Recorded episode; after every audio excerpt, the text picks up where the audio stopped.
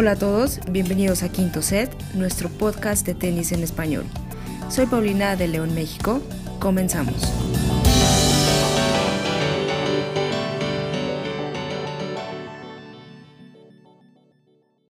Hola, hola, ¿cómo están? Buenos días, buenas tardes, buenas noches a la hora que nos estén escuchando. Gracias por estar con nosotros. Bienvenidos de regreso a Quinto Set. Qué gusto estar con nosotros. Espero no me hayan olvidado tampoco a mí. Soy Rodrigo, mucho gusto de poderlos acompañar otra vez. Y eh, para hacer este episodio tan especial, tan interesante y tan divertido, están eh, conmigo. Pau, ¿cómo estás, Pau? Hola, ¿qué tal? Rodri, pues bienvenido de regreso, un gusto saludarte. Gracias, gracias. Sí, vamos a ver qué tal, qué tal nos va en este, en este episodio. Muy bueno, como todos los anteriores. Es correcto, Pau, y también está en este episodio la persona que no puede faltar y la persona que nunca ha faltado a Quinto Set y a quien eh, también le agradezco haber, haberse hecho cargo también de los episodios con un extraordinario trabajo. Guille, ¿cómo estás, amigo? Hola Rodrigo, gracias por, los comentarios. Sí, acá un gusto estar siempre eh, con ustedes aquí en Quinto Set eh, y estoy seguro que va a ser un gran episodio.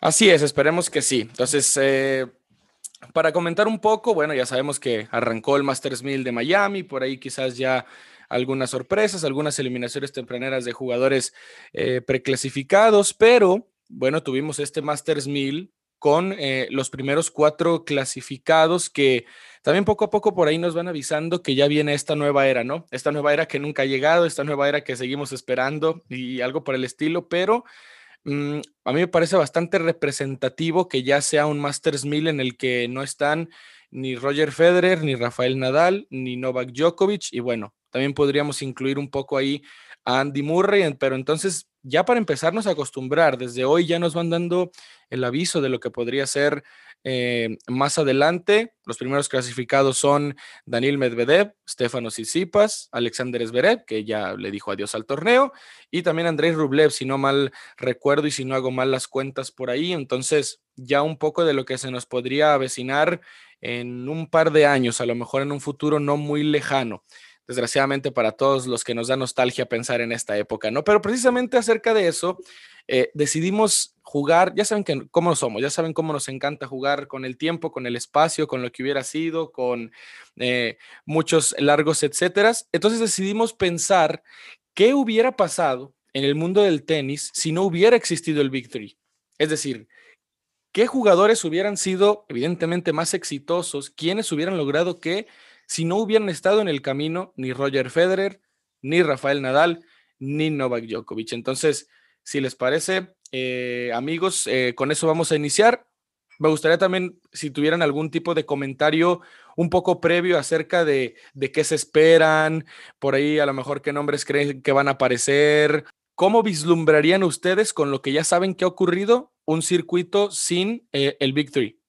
La primera idea que tengo es que la figura de Andy Murray eh, crecería mucho más de lo que ya es. Y bueno, ya vamos a ver viendo con exactamente estadísticas cómo va a crecer esa figura si es que no hubieran estado eh, Federer, Nadal ni Djokovic, ¿no? Y hay muchos nombres que ahorita tengo, pero no me voy a adelantar. Vamos a, ir viendo poco a poco quiénes son esos que hubieran sido mucho más exitosos de lo que han sido. Eh, yo creo que el, tenis a lo mejor no hubiera sido lo mismo, definitivamente. Eh, siempre se necesita como tener, eh, lo voy a poner como entre comillas, un héroe unos héroes en cada, en cada rubro, en cada área. Entonces, el tener a un, a un Djokovic, a un Nadal, a un Federer, pues es, son deportistas, son estos héroes que te van marcando el paso, incluso hacen que el deporte sea más interesante, que sea competitivo. Y la primera persona que a mí, o el deportista que se me viene a la mente, Guille comentaba Andy Murray, pero para mí sería Stan Barinka, quien por cierto hoy cumple años, entonces si acaso llega a escuchar nuestro podcast, le mando muchas felicitaciones. pero sí, o sea, para mí sería Barinka el que hubiera como permanecido más, más tiempo arriba como número uno hubiera ganado más slams.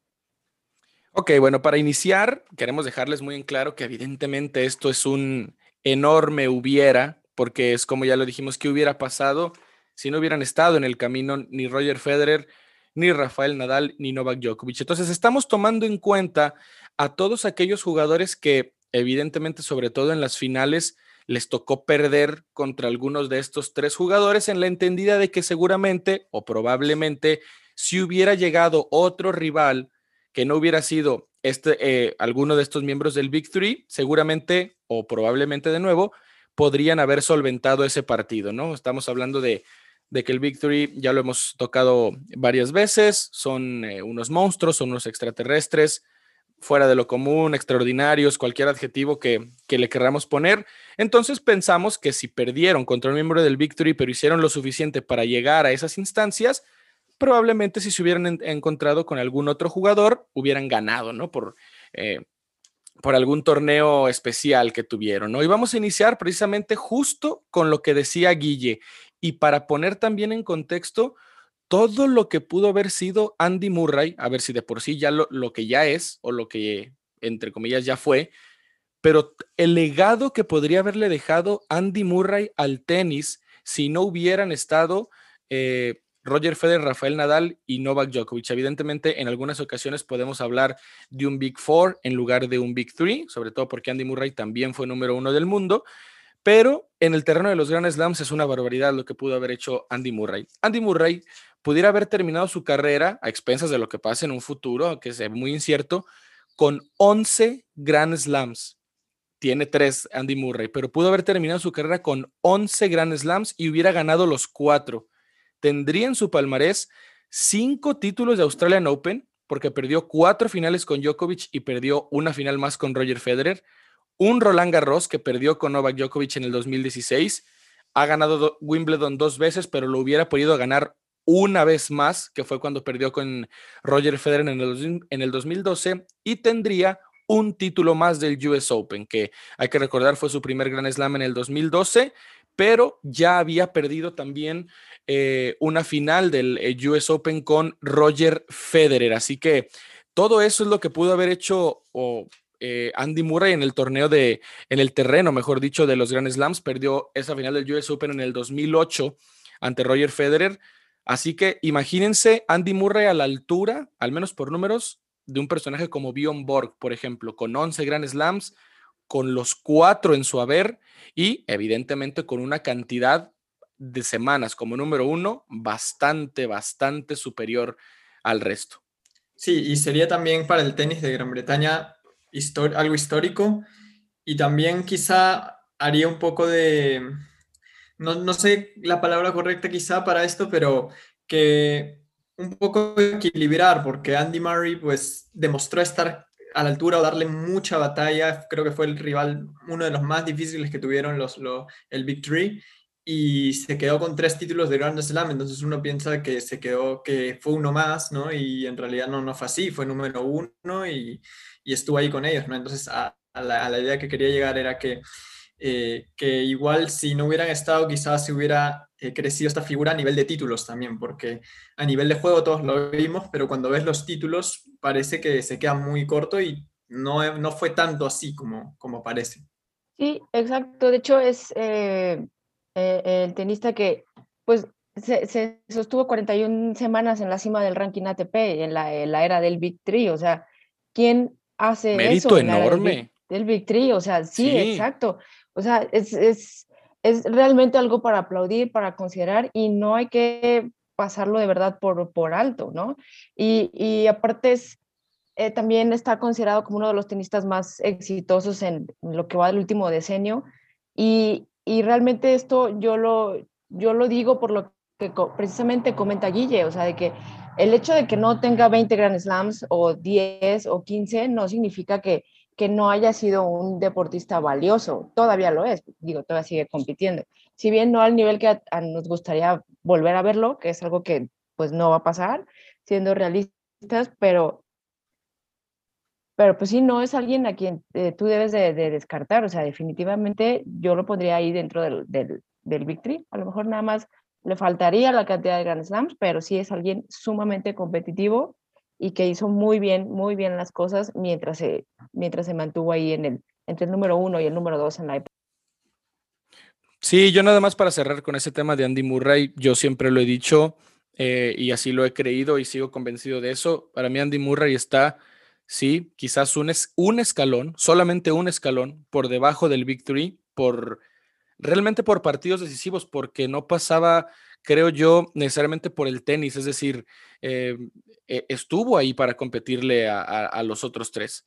Entonces yo veo a Andy Murray, siempre lo he visto un escalón por debajo del Big Three, pero dos o tres escalones por encima del resto. O sea, Murray para mí el mejor de los humanos y, desgraciadamente para él pues le tocó la época eh, más abrumadora en la historia del tenis. Vamos ahora con otro nombre bastante interesante, sobre todo por lo que pudo haber significado, mm, podremos decirlo para la historia del tenis y, y sobre todo para él, ¿no? Porque también por ahí me parece un tenista un poco infravalorado, como que no se le da el reconocimiento a veces. Y es un señor que le tocó padecer al mejor, creo yo, porque para muchos es el mejor Federer es el del 2017, que se reinventó, pero para mí le tocó padecer al mejor Federer, que estamos hablando de mediados de la década de los 2000, y este señor es Andy Roddick, porque Andy Roddick hubiera sido tricampeón de Wimbledon.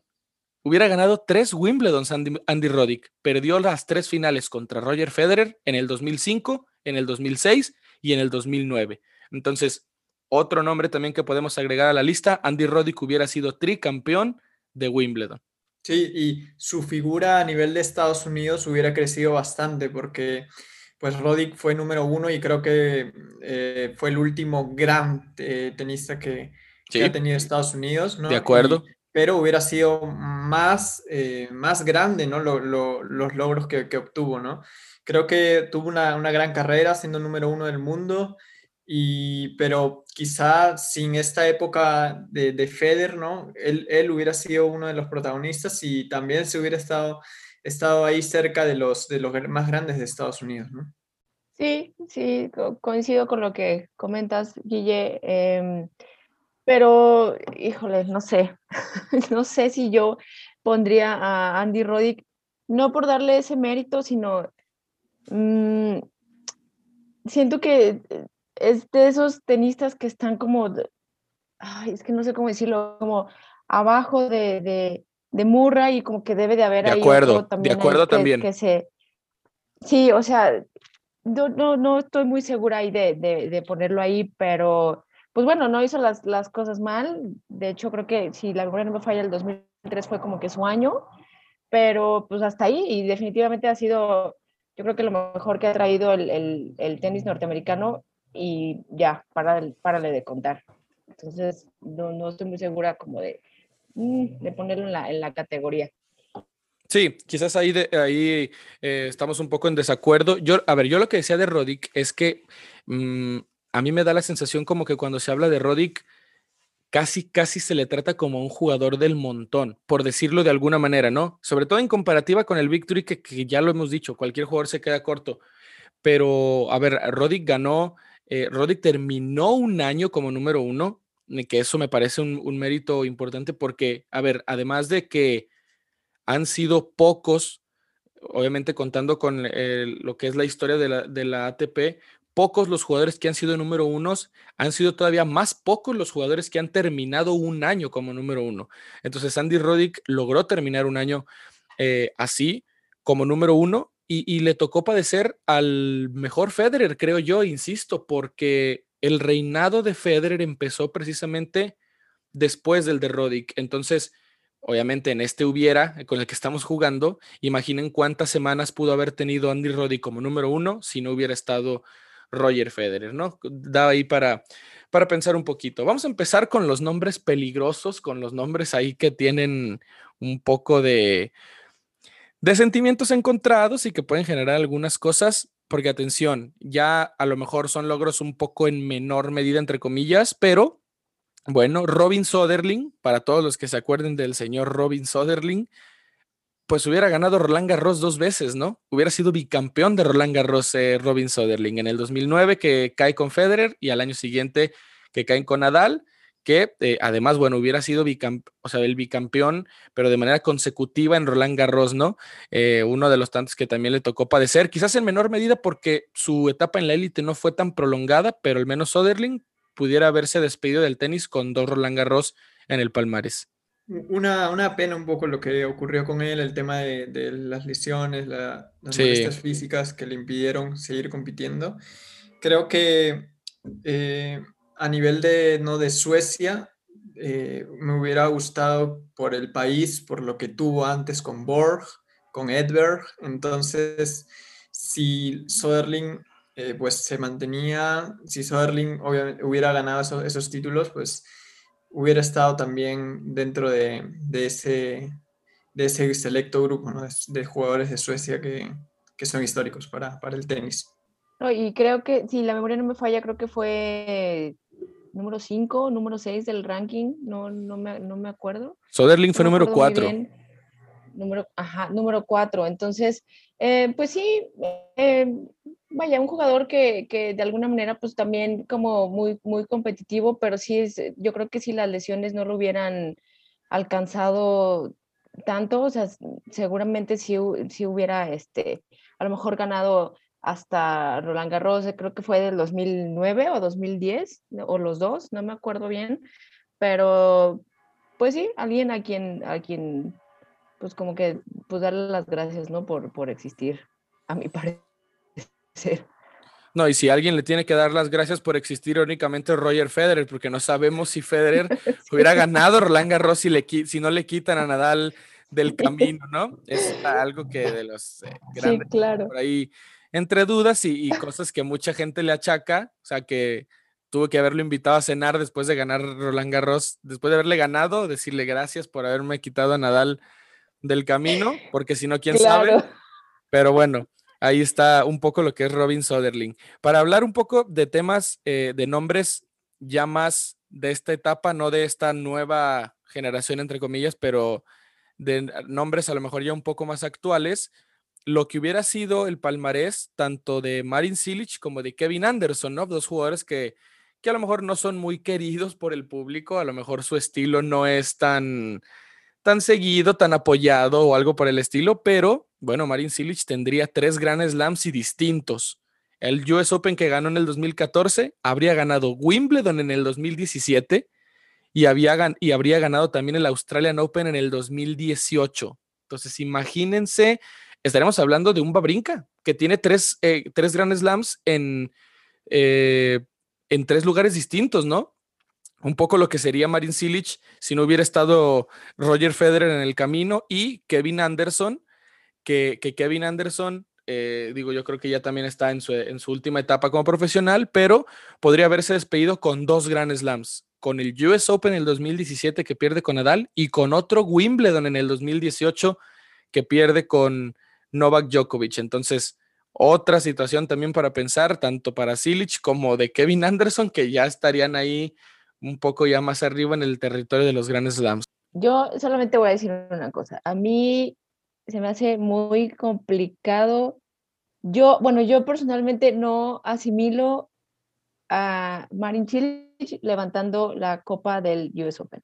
Es, es todo lo que tengo que decir. O sea, mucho menos, mucho menos las otras dos. Con eso cierro mi comentario de Chile ya. Bye. No, pero al menos eh, Silic eh, sí, o sea, tiene el título ¿no? del US Open y en, su, en esos años creo que, que sí, o sea, mostró las condiciones y alcanzó eh, las finales y, o sea, sí, sí, lo, lo, lo merecía un poco. Creo que que ah, entre estos dos, entre Silic y Anderson, creo que Silic, pues yo sí lo, lo pondría un poco más destacado, porque tuvo más tiempo en, en, entre ahí luchando, ¿no? Por, por, por, los torneos, en el ranking también llegó a ser tres del mundo, entonces a Marin Silic sí le daría un poco más de reconocimiento porque tuvo más tiempo luchando, ¿no? En, entre los, los mejores a nivel de ranking en los torneos con, con, las dos finales y logró un título, ¿no? Creo que aprovechó esa oportunidad de, de ganar el, el, US Open. Y también creo que, por ejemplo, lo de Anderson se me, se me hace como, como lo que fue, por ejemplo, Ostapenko en Roland Garros 2017 y que fue dos chispazos y luego pues algo más. Bueno, salvando las diferencias porque igual Anderson estuvo en el top 10, no estuvo ahí, pero creo que Silich sí estuvo más tiempo eh, y logró un poco más, eh, como digo, estuvo tres del mundo, entonces creo que sí, el tenis en algún momento le dio para, para pelear. Que, a ver, eh, la familia Silich es ávida seguidora de Quinto C, le mandamos un, un, abrazo y un saludo a la familia Silich, pero para que tú seas Marin Silich y coincidas en la época de Roger Federer, Rafael Nadal, Andy Murray, Stamba Brinca y puedas llegar a tres finales de Grand Slam, se te tienen que alinear los astros. O sea, es, es la verdad. Se te tienen que alinear los astros. Por más, no es quitarle mérito a, a, a nuestro buen amigo Marin, pero pero se te tienen que alinear los astros como, como Hércules cuando libera a los titanes. A ver, eh, eh, Cañón, tiene, que tiene que pasar eso. Hay, que ser realistas también con eh, nuestros amigos y le mandamos un cordial saludo a toda la familia Silich. Vamos con más de todo lo que pudo haber pasado. Y, y, bueno, ya si quieren hablar de, de nombres actuales, ahora sí actuales, bueno, pues tan sencillo como que Dominic Thiem ya tendría dos Roland Garros porque perdió dos finales con, con Rafael Nadal y no sé qué tanto le podríamos agregar un tercero que pudo haber sido consecutivo porque en el 2017 Tim pierde con Rafa en las semifinales y después Rafa se enfrenta a Babrinka. Entonces imagínate que en este gran hubiera con el que seguimos jugando, Dominic Tim pudo haber ganado hasta tres Roland Garros, tres Roland Garros seguidos. 2017, 2018 y 2019, pero sobre todo nos quedamos con esas dos finales del 2018 y 2019 contra Rafael Nadal. Y bueno, evidentemente, eh, para ponerlo un poco ahí en el mismo renglón, el señor Daniel Medvedev ya tendría a día de hoy dos Grand Slams. El US Open que perdió con eh, Rafael Nadal en el 2019 y el Australian Open que acaba de perder con Novak Djokovic. Sí, de, de acuerdo. Fíjate que a mí el caso de Tim se me hace sumamente desafortunado. O sea, él no es su culpa haber nacido en, esa época, ¿no? No sé si me voy a dar a entender con lo que voy a decir. Sí, no, no, no, no pidió nacer en esta época. Exactamente, o sea, a él definitivamente yo sí lo veo mínimo, bueno, lo hubiera visto si no hubiera existido este victory, mínimo con 10 grandes Slams, sin bronca, sin ninguna bronca. Pero su caso a mí particularmente me, pone hasta triste, o sea, de verdad, o sea, me, pone triste. Yo lo veo jugar, el chavo juega bien, vaya, no es de mis predilectos, no estoy diciendo que juegue mal, simplemente no es de mis predilectos, pero juega bien, le echa, le echa ganas, o sea, es un buen chico, no hace como desplantes, se me hace un caballero totalmente en la cancha. Sí, muy buena ética de trabajo. Totalmente, sí, sí, sí, le echa muchísimas ganas y muy concentrado y híjole, o sea, de verdad su caso se me hace muy, muy triste, muy desafortunado. Eh, no sé qué opinan ustedes, pero yo sí mínimo lo, veo con, con 10 Grand Slams y, probablemente él hubiera sido como el, monstruo en, arcilla, ¿no? Pero pues ahí tienes un Nadal que no hay nadie, nadie que se vea que lo, que lo vaya a tumbar hasta ahorita. Yo concuerdo con, con lo último que mencionaste, Pau, y justo iba a añadir esa idea que justamente Team se especializa en la arcilla, donde pues Nadal es el, el emperador, ¿no? Y no, no, no, no le llega a competir por ahí quizá en un Masters 1000, pero en Grand Slams Nadal no falla y Team no tuvo la oportunidad y bueno, hasta ahora no ha tenido la oportunidad y quién sabe si la, la vuelva a tener, ¿no? Ojalá, eh, porque como has dicho, Pau, eh, es un buen jugador, trabaja muy bien y y ha estado ahí, ¿no? Pero creo que lamentablemente en estos meses no ha mostrado su, mejor imagen y creo que ha dejado mejor, mejores eh, partidos eh, años pasados. Entonces este año no lo veo tan bien, pero bueno, aún le quedan algunos años más, eh, quizá menos años que los que vienen detrás como Medvedev o Tsitsipas, pero veremos. Igual al menos un US Open lo, lo ha ganado, veremos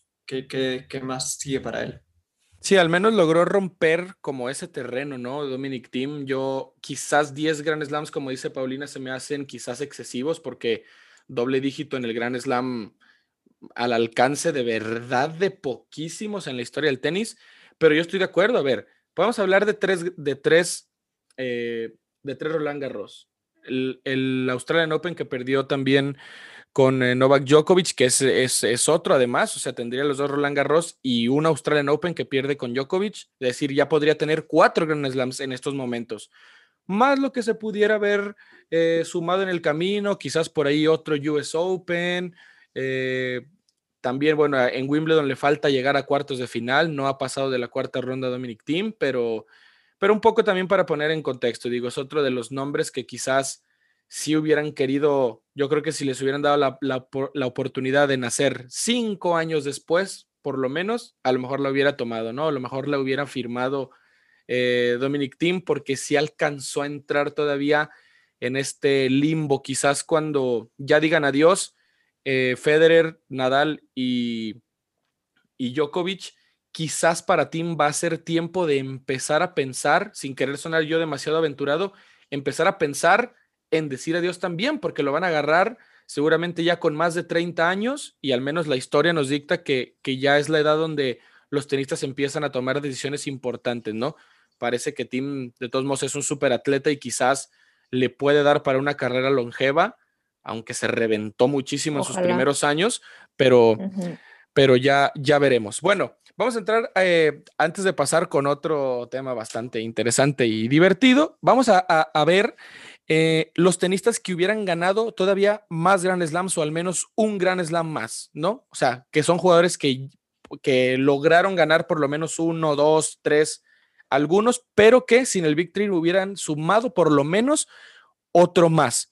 Y estamos hablando de Marat Safin, que cayó en una final de Australian Open contra eh, Roger Federer, estamos hablando de Leighton Hewitt, que perdió una final del US Open también con Federer, Babrinka, que perdió una final con eh, Roland, con, perdón, con Rafael Nadal en Roland Garros, con Rafael Garros, ya iba a decir, y también de Juan Martín del Potro, que perdió otra final del US Open con Novak Djokovic. Entonces, jugadores que sí llegaron a ser campeones de Grand Slam, pero se les pudo haber sumado al menos uno más eh, en esta época, ¿no? No sé si entre la lista que nos acabas de dar, no sé, yo lo dejo a su criterio, podríamos meter tal vez a Joe Wilfred Songa, tal vez, quien nada más este, fue abierto de Australia, eh, creo que fue la del 2008 y hasta ahí, pero creo que sí, Songa se queda como muy atrás de toda esta lista, ¿no? Sí, ya vamos a ir. En algún punto se dijo que él Ajá, o sea, perdón, como que él, yo recuerdo como que decían que él iba a ser como el, la, competencia ya del Vitri, que ya se veía como que ese cambio y bla, bla, bla, y pues a mí en lo personal no, no me gusta. Eh, y creo que lo único que consiguió fue esa final de Australia, que no recuerdo bien ese año, y hasta ahí.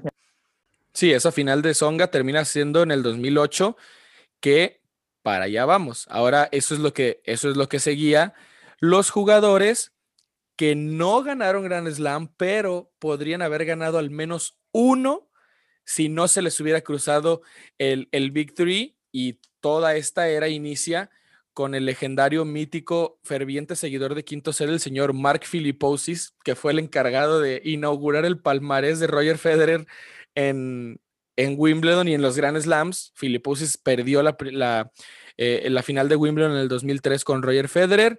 Eh, también se une en esa misma categoría Mariano Puerta, que pierde la final de Roland Garros del 2005 con Rafael Nadal, el primer título de Nadal de Grand Slam, y Joe Wilfred Songa, que pierde el, primer, el primer título de Novak Djokovic, lo pierde en Australia precisamente en el 2008. Pero hay otros nombres que quizás se nos olvidan que pudieron haber roto esa barrera del Grand Slam y poder eh, terminar su carrera diciendo, al menos gané un gran slam. Y me parece que el quizás más nostálgico puede ser Fernando González, porque el chileno perdió la final del Australian Open en el 2007 con Roger Federer también. Entonces, por lo menos el chileno habría dicho adiós con un gran slam bajo el brazo. Un luchador incansable que eh, yo creo que tiene mejor carrera que otros que sí fueron campeones de Gran Slam. David Ferrer pudo haber sido campeón de Roland Garros en el 2013 perdió con Rafael Nadal. Y eh, un señor, a ver, eh, este personaje no sé exactamente cómo definirlo, pero es el mítico Thomas Verdich, que pudo haber sido campeón de Wimbledon en el 2010, cuando pierde con, eh, con Rafael Nadal la final y estuvo a punto de hacer la mayor barbaridad, creo yo, dentro de la historia moderna del US Open, del tenis, perdón, haber ganado en Wimbledon haber, haber echado a Federer en cuartos de final y después echar a, a Djokovic en semifinales y después haberle ganado a Nadal en la final, bueno, ya para ponerle una estatua a, a Tomás Verdich en la República Checa, pero estos son los nombres que, que pudieron haberse despedido al menos con eh, un gran slam, porque de hecho son todos jugadores retirados, bueno, a expensas de lo que pueda hacer Songa con lo que le queda de carrera, pero al menos pudieron haberse ido con esa gloria, ¿no? Sí, hay varios que pues sí podrían haber logrado ese título, pero no sé si a nivel de, ranking hubieran llegado quizá al 1. Eh, de repente sí, por lo, que, por lo que te da un Grand Slam, ¿no? Pero, por ejemplo, González, yo lo veo, por ejemplo, más arriba de, de Verdich o de... Claro. Bueno, Ferrer no estoy seguro porque Ferrer, o sea, en su momento estuvo dando, dando batalla y creo que, que, si llegó a ser tres del mundo, o sea, si no hubieran estado los, eh, el Big Three, creo que hubiera sido uno, entonces por ahí creo que Ferrar sí está entre, entre los mejores, pero quizá esto hubiera generado un poco más de inestabilidad y que no hayan como ahora tres dominando, sino que quizá algo parecido a lo, a lo que sucede en WTA, ¿no? Que hay Exacto. Sale un nombre que gana un torneo y después no te da mucho más, luego otro que gana, otro, tenista que gana otro torneo. Quizá hubiera pasado eso. Eh, bueno, ya lo mencionamos que quizá la, figura de Murray, Baurinko hubiera crecido más, ellos de repente hubieran sido los que dominen el circuito. Eh, pero yo, o sea, la, la, idea que pongo es que quizá hubiera habido más inestabilidad, jugadores que no te esperabas que ganen un título y que ganaron y que luego de ganar ese título quizá no hicieron algo, algo más, ¿no? Entonces, creo que hubiera sucedido. A mí me diste justo en el, en el Cora cuando dijiste David Ferrer. Sí. Qué, qué, qué lástima, de verdad. O sea, alguien que a mí me gustaba mucho ver jugar, también se me hacía un, un guerrero en, en la cancha.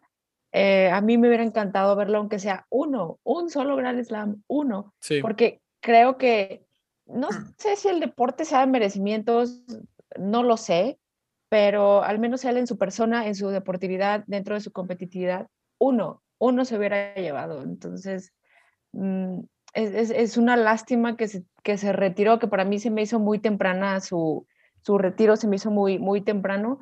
Es una lástima que se retiró y literal que se haya retirado con las manos vacías.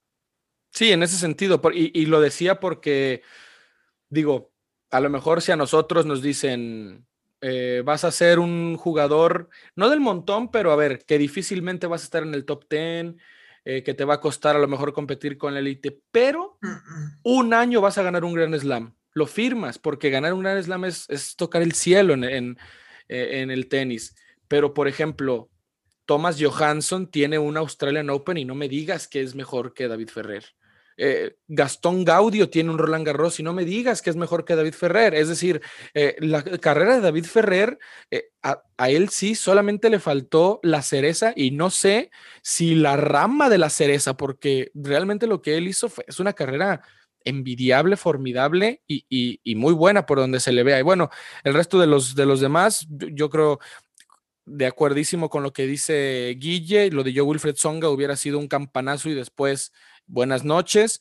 Eh, lo de Filiposis, más, más de lo mismo. Mariano Puerta, ni se diga. Eh, y, y, más de lo mismo. Yo creo que también eh, a mí sí me hubiera gustado ver a Fernando González. Imagínense a ver al chileno con un, con un gran slam bajo el brazo. Ahora, para terminar, y también vamos a ir aventando comentarios porque también ustedes se me estaban adelantando, vamos a hablar de los jugadores que pudieron haber sido número uno del mundo si no hubieran estado eh, Federer, Nadal y Djokovic en el ranking y son 14 tenistas.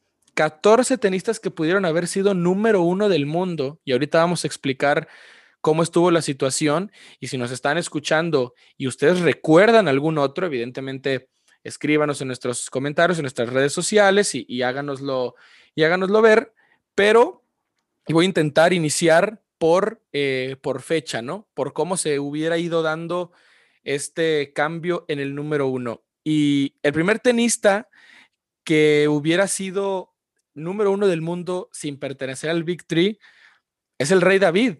David Nalbandian en marzo del 2006 fue número tres del mundo. En marzo del 2006, solo por debajo de Federer y Nadal. Entonces, David Nalbandian pudo haber sido, eh, pues, si no, eh, a ver, más allá de lo que hizo Vilas, hubiera sido, eh, yo creo que significado bastante para la historia de Argentina que David Albandián fuera número uno del mundo. Solamente le pusieron a Federer y a Nadal en el camino.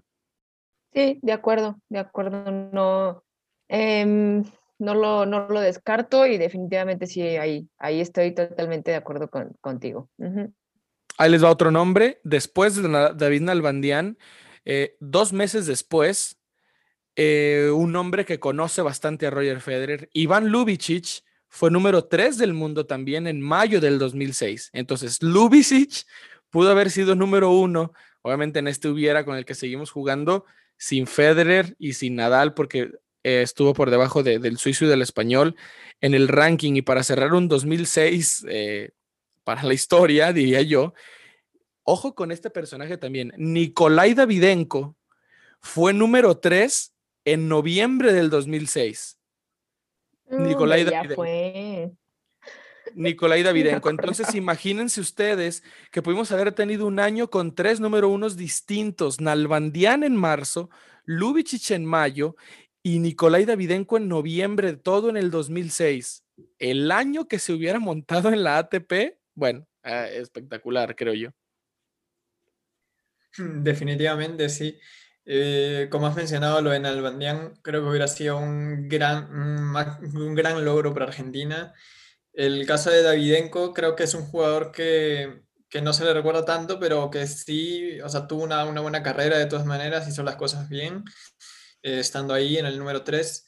Y bueno, el Juvicic sí, bueno, el hecho de, de que ahora no este, está en el equipo de Feder como se, lo, se mantiene por así su nombre vigente, a comparación de, por ejemplo, Davidenko, pero sí, o sea, sí, también tuvo buen, buenos momentos, una buena carrera, así que, que hubiera sido un gran logro para ellos eh, y, y, para sus países también, ¿no? A, nivel de sus países. Bueno, vamos a pasar con otro de los nombres que ya habíamos hablado, Robin Soderling. En noviembre del 2010, y ojo con este porque Robin Soderling, como le dije a Pau hace poco, fue número 4 del mundo en este noviembre del 2010 pero fue número cuatro precisamente por detrás del Big Three. Es decir, Soderling tuvo arriba a los, a los tres monstruos, es decir, a, Fed, a Nadal, a Djokovic y a Federer. No recuerdo exactamente el orden, pero los tuvo a los tres por encima. Entonces, a pesar de ser número cuatro, pudo haber sido número uno si no hubiera estado el, el Three. Todo esto en noviembre del 2010. Y lo que decía Pau, David Ferrer fue número tres en julio del 2013, precisamente un poco después de la final que hace de Roland Garros, eh, por debajo, ojo, por debajo de Nadal y por debajo de Djokovic, si no recuerdo mal. Entonces, estuvo por encima de Murray, por encima de Roger. Eh, me parece bastante notable lo de, lo de David Ferrer, que llegó a ser número 3. Es el, es el, el número 3 es el uno de los mortales en la época de, del Big Three. Pero bueno, David Ferrer, número 3 en julio del 2013. Y aquí quiero, aquí quiero que me digan qué piensan, porque esto hubiera sido espectacular. En marzo del 2015, marzo del 2015, en el número 4 del mundo, también justo por detrás del Big Three, estaba Kei Nishikori. Entonces, Kei Nishikori pudo haber sido número uno del mundo si no hubiera existido el Big Three en marzo del 2015, imagínense el primer, eh, el primer número uno en la historia de Asia. O sea, hubiera sido un hito, creo yo, bastante interesante, ¿no? De abordar en la historia del tenis. Claro, totalmente. O sea, si de por sí en, en, en, en su país, en, Japón, lo, lo, lo veneran, lo, lo, vaya, o sea, lo, lo tienen muy alto. Sí, con justa razón. Todo, Claro, claro, o sea, imagínate donde hubiera ganado Grand Slam, no puede ser, o sea, se, se, vuelve loca ya toda la, toda la zona. Y la verdad es que no se me hace un tenista malo, de hecho se me hace muy, muy, como muy trabajador, muy dedicado. Y, y igualmente, o sea, una lástima que haya tenido que competir como todos los demás tenistas que, que hemos venido mencionando en la época del Victory, porque hubiera hecho algo increíble, o sea, totalmente histórico. Sí, es que hubiera sido una especie como de Royal Rumble, ¿no? Como el que hace la, la WWE, todos contra todos y el que le pegue es número uno, el que le pegue es eh, eh, ganador de Grand Slam, todo eso en el territorio de si no hubiera estado el Victory, ¿no? Pero bueno, ahí tenemos al, legendario, mítico, único, inigualable Kei Nishikori como número uno en marzo del 2015. Y ya pasamos a nombres también que por ahí nos pueden hacer ruido, pero en noviembre del 2016, Milos Raonic fue número 3, por debajo, ojo, por debajo de Djokovic y de Murray, por encima de Federer y de Nadal. Entonces, eh, por ahí también lo de Milos Raonic vale la pena rescatarlo un, un poco de todo lo que pudo haber sido y por ahí se logró mantener incluso cuando volvió eh, eh, Nadal en el 2017, se logró mantener cuando Murray empezó a caer, etc. Eh, otro nombre muy interesante es el de Grigor Dimitrov. Grigor Dimitrov pudo haber sido número uno del mundo en noviembre del 2017. En noviembre del 2017 Dimitrov pudo haber llegado al número uno, también eso me parece, a ver, me parece no sé qué tanto le jugó a él haber estado tan cerca, entre comillas, de, llegar a, esos estándares.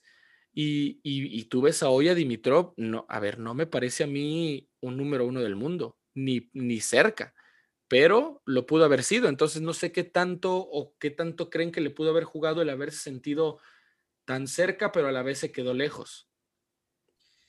Y un poco la presión que, que, que le, que llevó en, ese momento, porque, bueno, desde que empezó un poco y era llamado Baby Feder, ¿no? Pues sí. Eh, qué, peso llevaba en, los hombros. Pero también cuando estuvo ahí, o sea, ganó las finales de, Londres y ahí llegó a ser tres del mundo y estando, o sea, estando en esa posibilidad tan cerca, justamente creo que el siguiente año tuvo un año pésimo, ¿no? Que, que bajó muchas posiciones y creo que a nivel mental fue más, más que, que, otra cosa, porque creo que el juego, al menos para, quizás no para ser número uno en esta época, pero para mantenerse entre los cinco, entre los cuatro, le, le alcanzaba, creo, en ese momento. Pero creo que a nivel mental no, no pudo mantenerse, ¿no? Creo que le ganó un poco la presión, le ganó a nivel psicológico, ¿no? El estar ahí cerca y ser comparado con los grandes nombres le, afectó un, poco.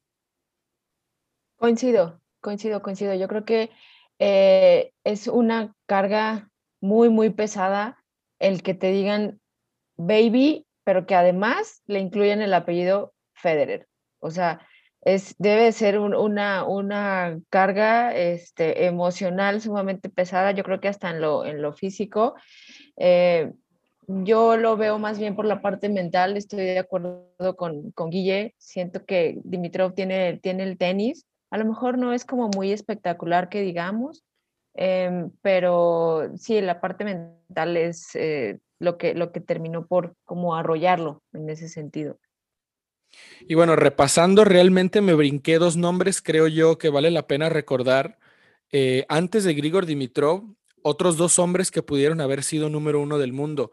Y el primero es la debilidad de Paulina Stamba Brinca. En enero del 2017 pudo haber sido número uno porque fue número tres por primera vez en enero del 2017 y después, con todo lo que significa, con todo lo que hemos hablado de él, con todo lo que como se conduce, Alexander Zverev hubiera sido uno de los número uno más jóvenes de la historia en noviembre del 2017 también, cuando fue número tres ojo también, yo por eso a veces me da la sensación de que Alexander Zverev sí se habla más de, sus dobles faltas, de, su temperamento, de que no puede eh, trabajar con un entrenador de manera regular, pero con todo y todo ha hecho lo que ha hecho y Alexander Zverev, muy joven, estamos hablando de, de ya casi cuatro años, pudo haber sido número uno del mundo en noviembre del 2017, también me parece una barbaridad. De hecho, eh, voy a confesar algo. Yo iba a decir eh, Alexander Zverev, pero dije, no, Rodrigo literal me va a mandar por un tubo. no, es lo que es. Mejor ni lo menciono, te lo, juro. Y dije, no, pues si digo Zverev, me va a decir, no, hombre, estás loca, te voy a mandar por un tubo. No, pero no, sí, para nada. También, también me pasó por, por, por la cabeza Zverev. Y, ¿sabes? Yo siento que lo de Babrinka fue eh, igualmente una presión el ser suizo, ¿no? El ser del, de, la época. Sí, sí, sí, sí.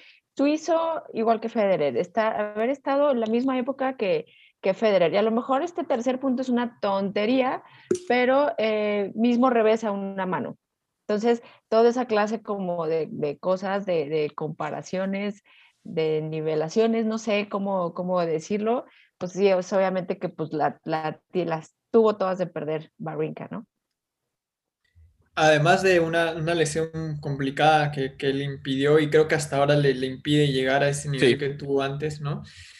Y creo que si no le hubiera sucedido eso, quizá hubiera estado más años luchando por, por el número uno, por títulos de Grand Slam también, que, que ya, bueno, ganó tres, así que en ese caso sí tuvo buenos logros, pero quizá hubiera sido mucho, mucho más, ¿no? Sí, bueno, ya, ya, estamos, ya estamos terminando y nos quedan cuatro nombres de jugadores que también pudieron haber sido número uno.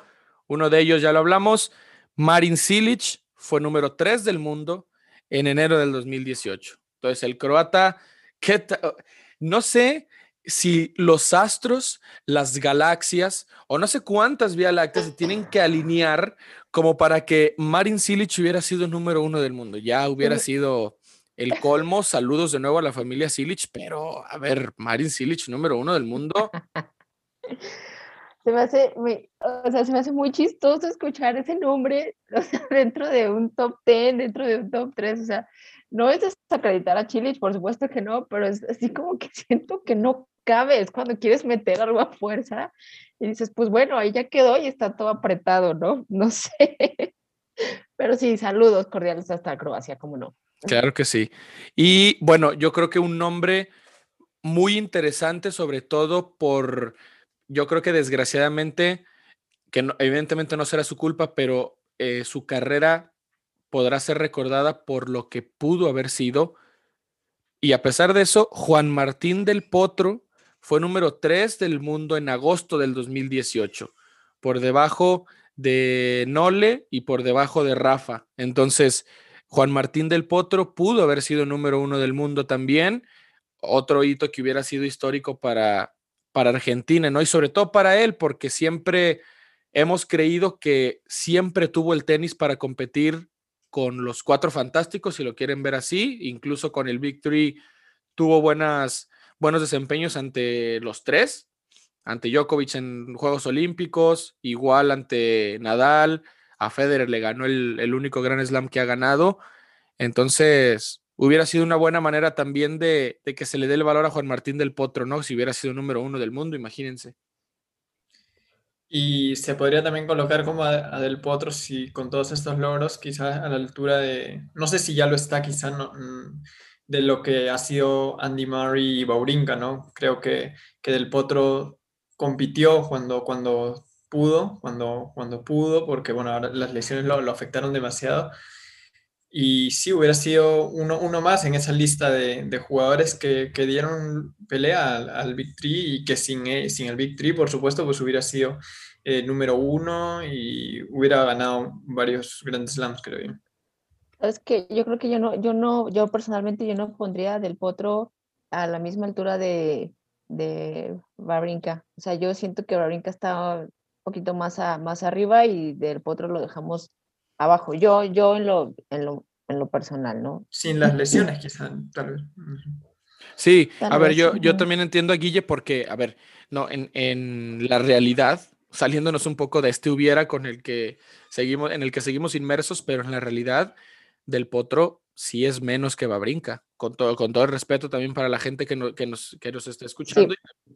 piensan, pero a ver, eh, no puedes evitar y, y, no puedes argumentar en el que, que hubiera sido sin lesiones, porque también podríamos decir que sin lesiones Nadal tendría 25 Grand Slams. Pero no, se pero no se trata no se trata de jugar con, bueno, qué ironía decir no se trata de jugar con el hubiera, pues, cuando a nosotros nos encanta hacer eso, pero, pero ya hablando de, de la realidad, eh, actualmente y, y, por lo que ha pasado, yo creo que Babrinka pues ha, ha sido más exitoso que, que, que, Del Potro. Y si los ponemos a comparar como jugadores, seguramente la derecha de Del Potro es mejor, seguramente la, el saque de Del Potro es mejor, pero el revés de Babrinka es bastante mejor, la defensa de Babrinka creo que es bastante mejor, en la volea no hay ni punto de comparación, entonces, eh, y Andy Murray, bueno, no, no ni, ni se diga, pero aún así, eh, creo que del Potro, si hablamos de, de un top 10 histórico de esta nueva época posmoderna del tenis, seguramente sería un top 6, top 7 fijo, creo yo, por debajo precisamente de estos cinco de los que hablamos, pero bueno, por lo menos saber que pudo haber sido número uno del mundo en este juego que, que nos inventamos, ¿no? Y para cerrar, bueno, dos nombres también muy actuales. Uno de ellos lo pudo haber hecho en marzo del 2020 y el otro está nada de conseguirlo. Dominic Thiem pudo haber sido número uno del mundo en marzo del 2020 cuando llegó a ser número tres. Y bueno, el otro ya lo sabemos todos, Daniel Medvedev, que está a las puertas ya del, número uno del mundo, es número dos, por debajo de Novak Djokovic, no hace falta agregar nada más, pero ya un poco de lo que, de lo que sería esta, esta nueva generación, porque después de Del Potro tuvieron que pasar eh, pues prácticamente dos años para que alguien más pudiera llegar a ese número tres. Y lo hizo Dominic Thiem y después ya se le unió Medvedev un año después. En estos casos, eh, bueno, más con Medvedev creo que ya es el hubiera que puede ser en, dentro de poco o dentro de un par de años. Y con Team veremos, ¿no? Porque está, igual no está tan lejos actualmente, pero eh, vamos a ver qué, qué, sucede con él. De repente para, para su carrera al menos sería, sería un premio por, por, por la época en la que ha estado. Y, pero creo que actualmente veo con, a Medvedev con, con más posibilidades. Sí, coincido. Yo también veo ahorita a Medvedev ya con más posibilidades. De hecho, yo lo veo más eh, como enfocado y, y lo, lo, veo que como que no se presiona tanto. Él incluso ha hecho como muchas declaraciones donde ha dicho así como de, pues no, o sea, yo voy a jugar y si, y si lo, lo, lo gano, qué bien, si no, pues también. Y por el otro lado, yo veo como a Tim a él sí lo veo más presionado por cuestiones de edad, de, de tiempo, de, de, las finales que ha disputado y que no ha ganado. Entonces, a lo mejor la tiene un poquito más de ganar ahorita Medvedev. Y bueno, así llegamos al, al final, al menos de lo que hubiera sido en terrenos de Grand Slam, lo que hubiera sido de número unos, ¿Qué les pareció esta dinámica? ¿Qué tan loca? Bueno, eh, el señor Marin Cilic, saludos nuevamente, pero ¿qué, ¿qué, tan loco escenario se nos hubiera planteado en el tenis, no? Si no hubiéramos tenido al Victory, obviamente, seguramente otros jugadores no se hubieran exigido tampoco lo mismo para intentar competir con ellos. Eso es otra cosa que también podemos poner eh, punto de comparación. Y, y, creo que se me olvidó mencionar a un nombre de cuando dijimos eh, personajes que pudieron haber ganado un gran slam más bueno, André Agassi perdió una final de, US Open contra Roger Federer. No hay que, hay que olvidar eso. Entonces, no hay que olvidar eso. Entonces, eh, yo como comentario final, para hablar de lo abrumador que ha sido el Victory, imagínense que al hablar de ellos tres, en la conversación nos cabe André Agassi y nos cabe Daniel Medvedev. Se me hace una locura que, que los tres puedan abarcar tanto tiempo eh, y yo con eso, con eso me quedo. Quiero escuchar también sus comentarios finales. Yo siento que se nos olvidó mencionar a alguien y creo que alguien que pudo haber ganado otro Grand Slam y a creo ver, que es Marat Safin. Ah, Marat claro, Safin, sí, sí, lo dijimos, sí. Ah, sí lo dijimos. Sí, ah, porque okay, perdió, perdón. perdió, perdió en Australia con, con Roger y, o sea, lo Ah, mencionamos sí. como de otro de los que pudo haber ganado, pero sí, claro. Safin también. Sí, Marat Safin. Y, eh, y nada, igual que tú, exactamente el mismo comentario. Es increíble eh, la extensión de eh, la hegemonía del Victory. O sea, es increíble que, que, que no hayan permitido avanzar a generación tras generación tras generación y que ahorita pues ya se ve como ese, esa next gen, ya como que ahí se va encaminando, pero qué, qué hegemonía tan brutal y qué afortunados somos de, de estarlo viviendo y de estarlo viendo. Nada más. Sí, yo nada más creo que también entre los que llegaron una, que pudieron ganar un Grand Slam, eh, Milos Raonic, ¿no? llegando a la final de Wimbledon en 2016. Eh, y bueno, sí, lo, ha mencionado Pau, creo que es increíble la, la época donde estos tenistas han dominado y donde han generado que otros no hayan podido eh, ganar Grand Slams, que no hayan podido quizá eh, lograr un número 2, un número 1. Entonces, eh, qué, qué, increíble esta, esta, época y bueno, creo que, que, ha sido algo totalmente histórico que posiblemente no se repita. De acuerdo, bueno, nos encanta el Victory, nos encanta jugar con el tiempo y el espacio y lo volvimos a hacer. Esperamos que les haya gustado eh, lo que hicimos. Si por ahí tienen algún otro comentario, algo que se nos haya escapado, otro jugador, otro escenario en el que alguien pudiera haber trascendido, eh, no se olviden de, escribirnos y de, ponerlo en, nuestros, en nuestras redes sociales, arroba quinto set guion bajo, así nos encuentran en Twitter y en Instagram. Eh, me gustó, ¿eh? A mí me gustó esta, se me hace interesante la, la actividad, pero bueno, ya llegó, llegó a su fin y gracias por habernos escuchado. Ojalá se le hayan pasado tan bien como nosotros haciendo este episodio. Nos vamos, Pau. Vámonos, pues eh, nada, estar al pendiente con lo que nos deja ahorita el Miami Open, que se está jugando, eh, esta, se seguirá jugando esta semana, perdón, y desde la semana pasada. Y pues un gusto saludarlos, Rodri, qué bueno que estás de regreso y nos estamos viendo gracias, en el próximo episodio. Un abrazo a, a los dos. Es correcto, gracias, Pau. Nos vamos, amigazo Guille, gracias por haber estado con nosotros también en este episodio. Sí, muchas gracias, eh, Rodrigo, Pau. Muchas gracias a todos por escucharnos. Eh, viene mucho tenis, así que nos síganos también en Quinto Set. Vamos a estar con mucho más debate como todas las semanas, así que eh, no se pierdan los, este episodio y los que vienen. Correcto, pocos pero ruidosos fuimos en este episodio, solamente tres, pero Gracias por haber estado con nosotros. Soy Rodrigo, muy agradecido como siempre de que le hayan dado clic al enlace, de que nos hayan permitido llegar con ustedes, de que nos hayan escuchado. Aquí nos seguiremos escuchando. Gracias nuevamente por haber estado con nosotros. Esto fue Quinto Set.